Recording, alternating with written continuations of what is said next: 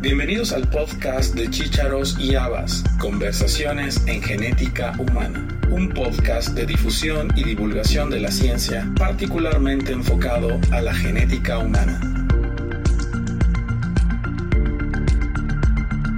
Episodio 45 de la temporada 3 del 17 de abril de este año, publicamos una entrevista sobre el primer Congreso Iberoamericano de Genética Médica y Medicina Genómica con los doctores María Camila León Sanabria, médica de enlace académico de la Asociación Colombiana de Médicos Genetistas, e Ignacio Sarante Montoya, presidente de esta asociación. Dicho congreso se realizó en Cartagena de Indias, Colombia, del 11 al 15 de septiembre de 2023, en acuerdo y coordinación de la Asociación Colombiana de Médicos Genetistas, la Asociación Mexicana de Genética Humana, la Asociación Española de Genética Humana y la Red Latinoamericana de Genética Humana. En este episodio conversamos nuevamente con los doctores Ignacio Sarante y María Camila León sobre los resultados de este evento y el futuro de estas actividades en la región iberoamericana.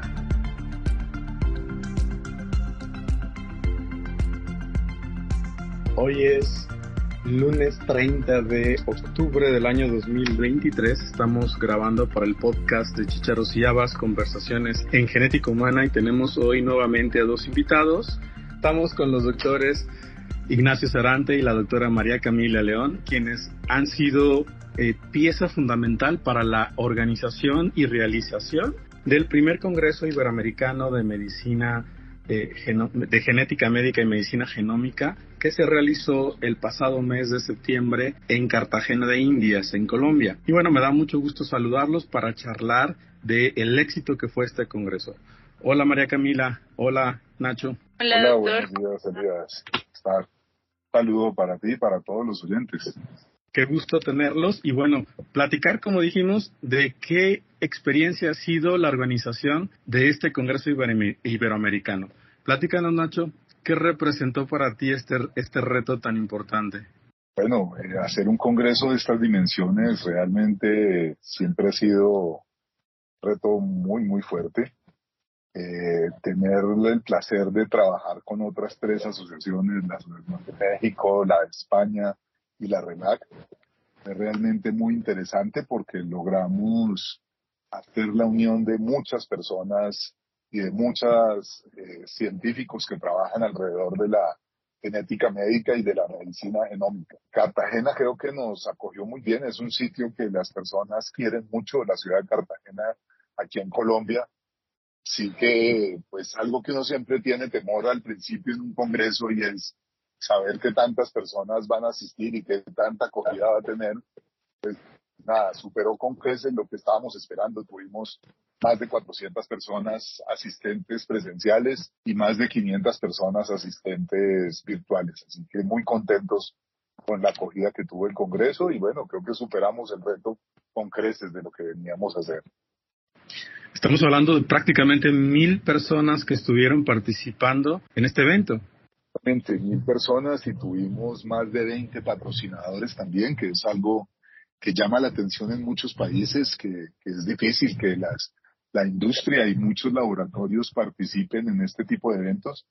Y participaron y lo que tenemos en nuestros resultados es que estuvieron muy contentos porque pues consiguieron muchas personas de muy alta calidad de muchos países de Latinoamérica que era de Iberoamérica, que era en el fondo el objetivo de unir todas las personas que trabajamos en este tema en todos los países de Latinoamérica y ahora incluyendo España. Muy bien.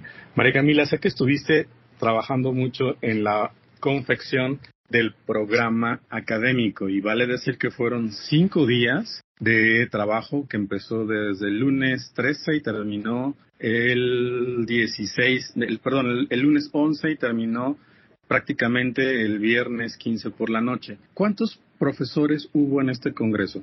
Doctor, hubo alrededor de 70 conferencistas. Eh, logramos casi el 80% de forma presencial. Sí, fue una agenda bastante robusta, pero pues nos dio la oportunidad de trabajar muchos, muchos temas y también que pues tuviera como un enfoque multidisciplinar, que creo que era uno de los objetivos más importantes del evento. Eh, Eso es algo muy interesante. Y ahí van dos preguntas, uno para María Camila y otro para Ignacio. La, la, modularidad del Congreso es algo que llamó la atención porque estaba enfocado no nada más a genetistas, sino a, a, especialistas con los cuales trabajan los genetistas y que les da o que les dio la oportunidad de ampliar su visión en relación a lo que la genética médica hace en la práctica clínica. Esa, esa pregunta va para ti. ¿Qué experiencia fue armar un congreso modular por especialidades? Y para Nacho la pregunta es, ¿qué tan complicado fue la organización de un evento híbrido? Que siempre lo, es una pregunta que siempre hago. Pues doctor, yo creo que ese era el objetivo, como usted está comentando, que fuera multidisciplinar. Eh, la genética y la medicina genómica es la nueva realidad y eh, la idea era acercar a veces pues una, un área que de pronto no es tan sensible eh, para las otras especialidades. Con respecto a la complejidad, lo importante era que no eh, se tocaran temas de, de, áreas que podrían ser del interés y separar bien los módulos. Eh, sí requería un poco de logística y un poco de organización, eh, pero creo que el, también, como decía el doctor Sarante, el objetivo lo cumplimos. Tuvimos eh, especialistas materno-fetales, ginecobstetras, médicos internistas, incluso pediatras, neuropediatras, eh, y era eso, tocar temas que fueran complejos, pero sobre todo de actualidad, que permitiera acercar la genética y la medicina genómica a las otras especialidades. Sí, respecto al, respecto al evento híbrido es una cosa muy interesante porque la pandemia nos enseñó a hacer eventos virtuales en general son relativamente fáciles. Entonces, pues creo que los eventos virtuales ya aprendimos a manejarlos. Eh, muy seguramente tienen algunas dificultades técnicas, pero en general se manejan fácil. Ahora que viene, que se acaba la pandemia y todos queremos vernos, es muy importante podernos ver, ahora viene el reto de poderlo hacer al tiempo. Eh, y eso hace entonces que poder sincronizar la parte presencial con la parte virtual es realmente una dificultad importante porque aquí se trata de que no se puedan atrasar los diferentes conferencias. Si se atrasan presenciales, entonces se atrasan también virtuales.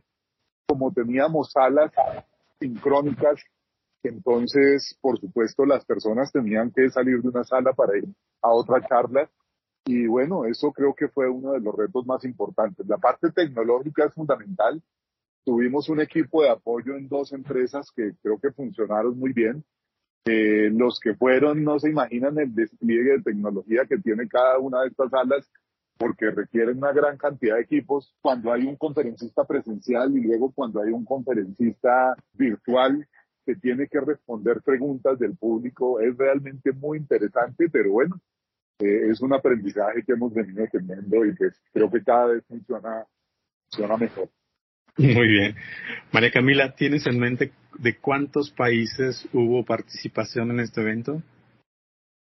Doctor, creo que conseguimos más de 20 países inscritos. Esos son datos que si quiere lo podemos compartir después a todos los oyentes, pero sí tuvimos una participación no solo iberoamericana, sino también logramos eh, alcanzar el público mundial. Excelente, eso es una muy, muy buena noticia porque habla mucho de la calidad del evento y bueno, escuché también comentarios interesantes de quienes no pudieron estar ahí pero participaron de manera virtual, que algunos se quedaron con ganas de haber ido y algunos hasta lamentaron no haber estado.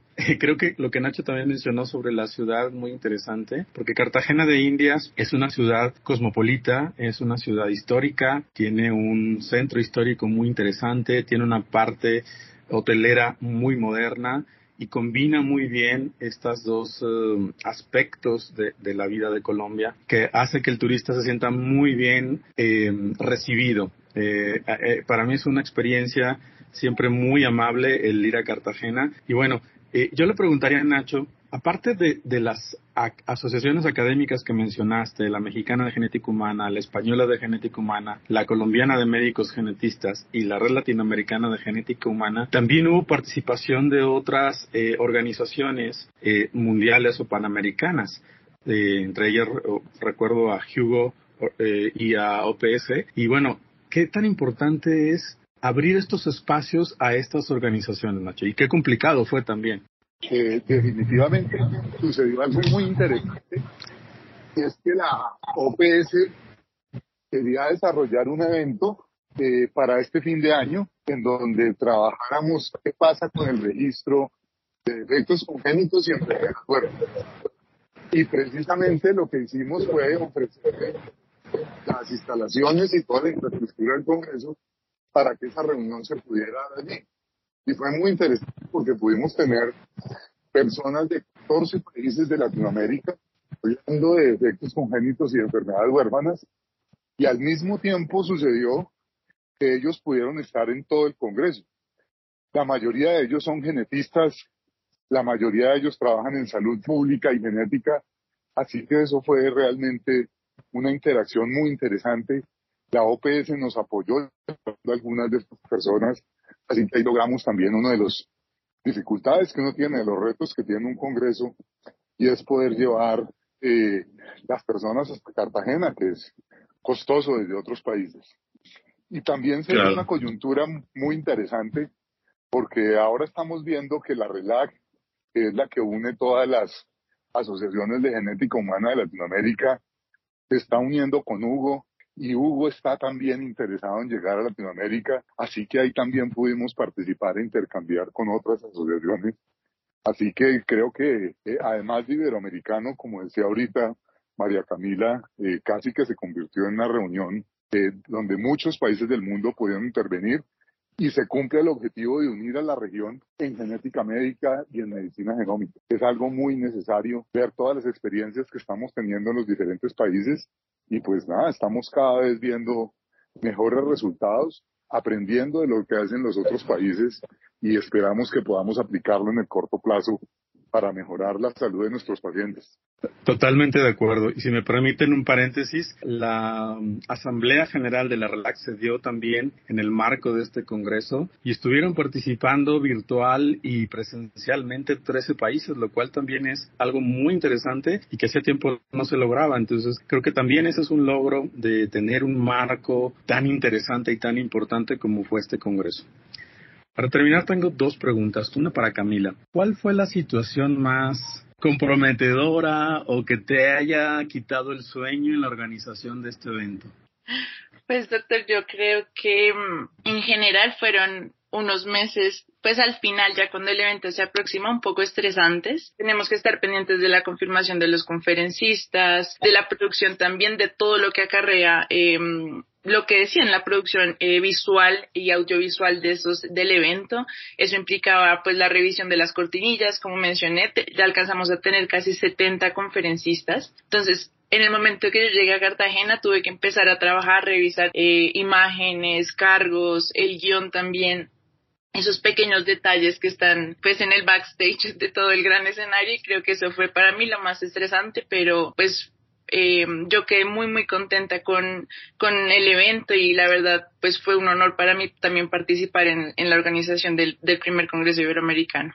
También, doctor, fue el dato, 20 países.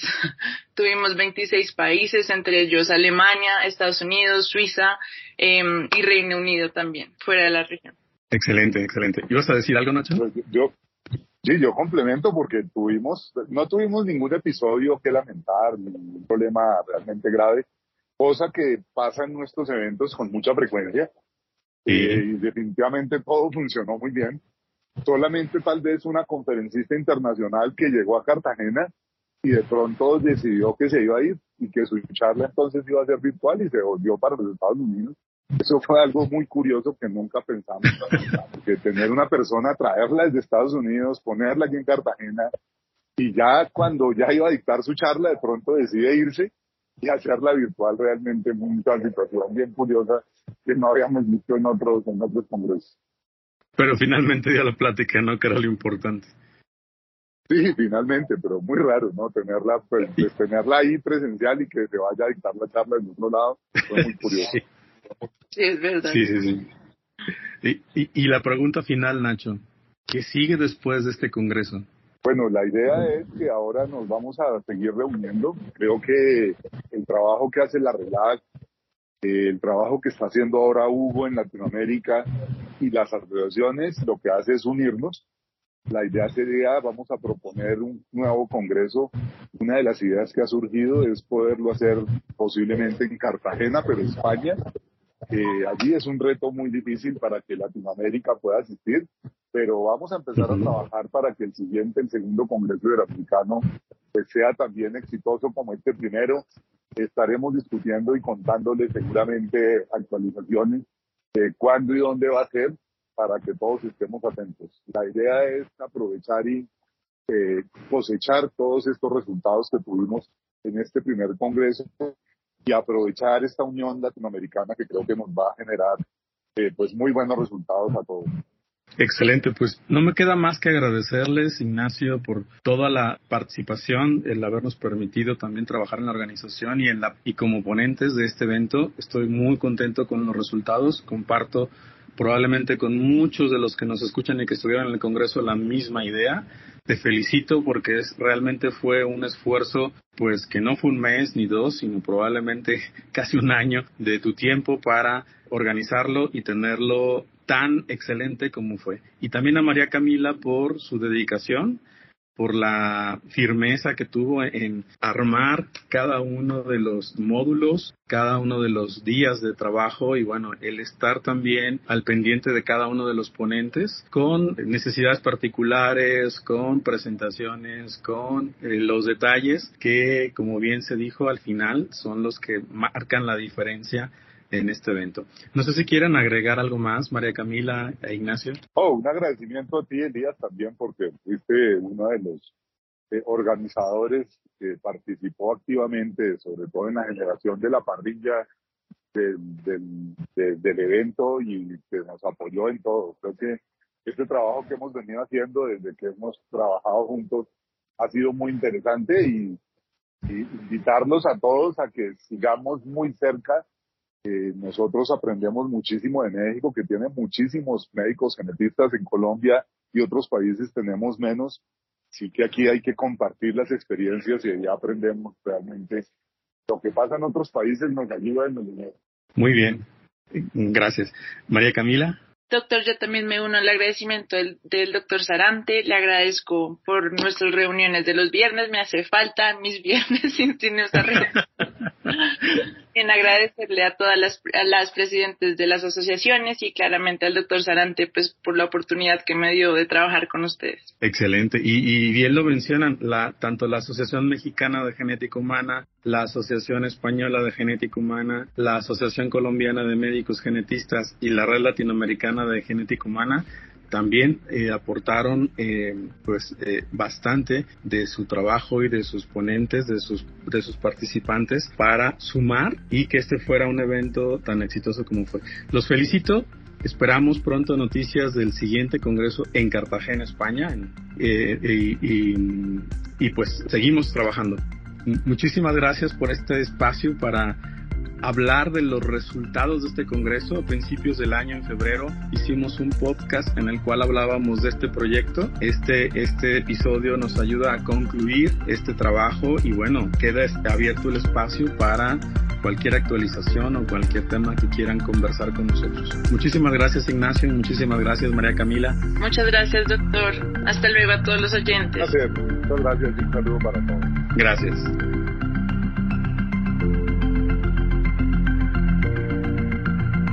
Gracias por haber escuchado este episodio del podcast de Chícharos y Habas, Conversaciones en Genética Humana. Te esperamos la próxima semana con un nuevo episodio y te invitamos a que te suscribas gratuitamente en cualquiera de nuestras plataformas. Estamos en Acast, iTunes, Spotify, Google Podcast y Amazon Music.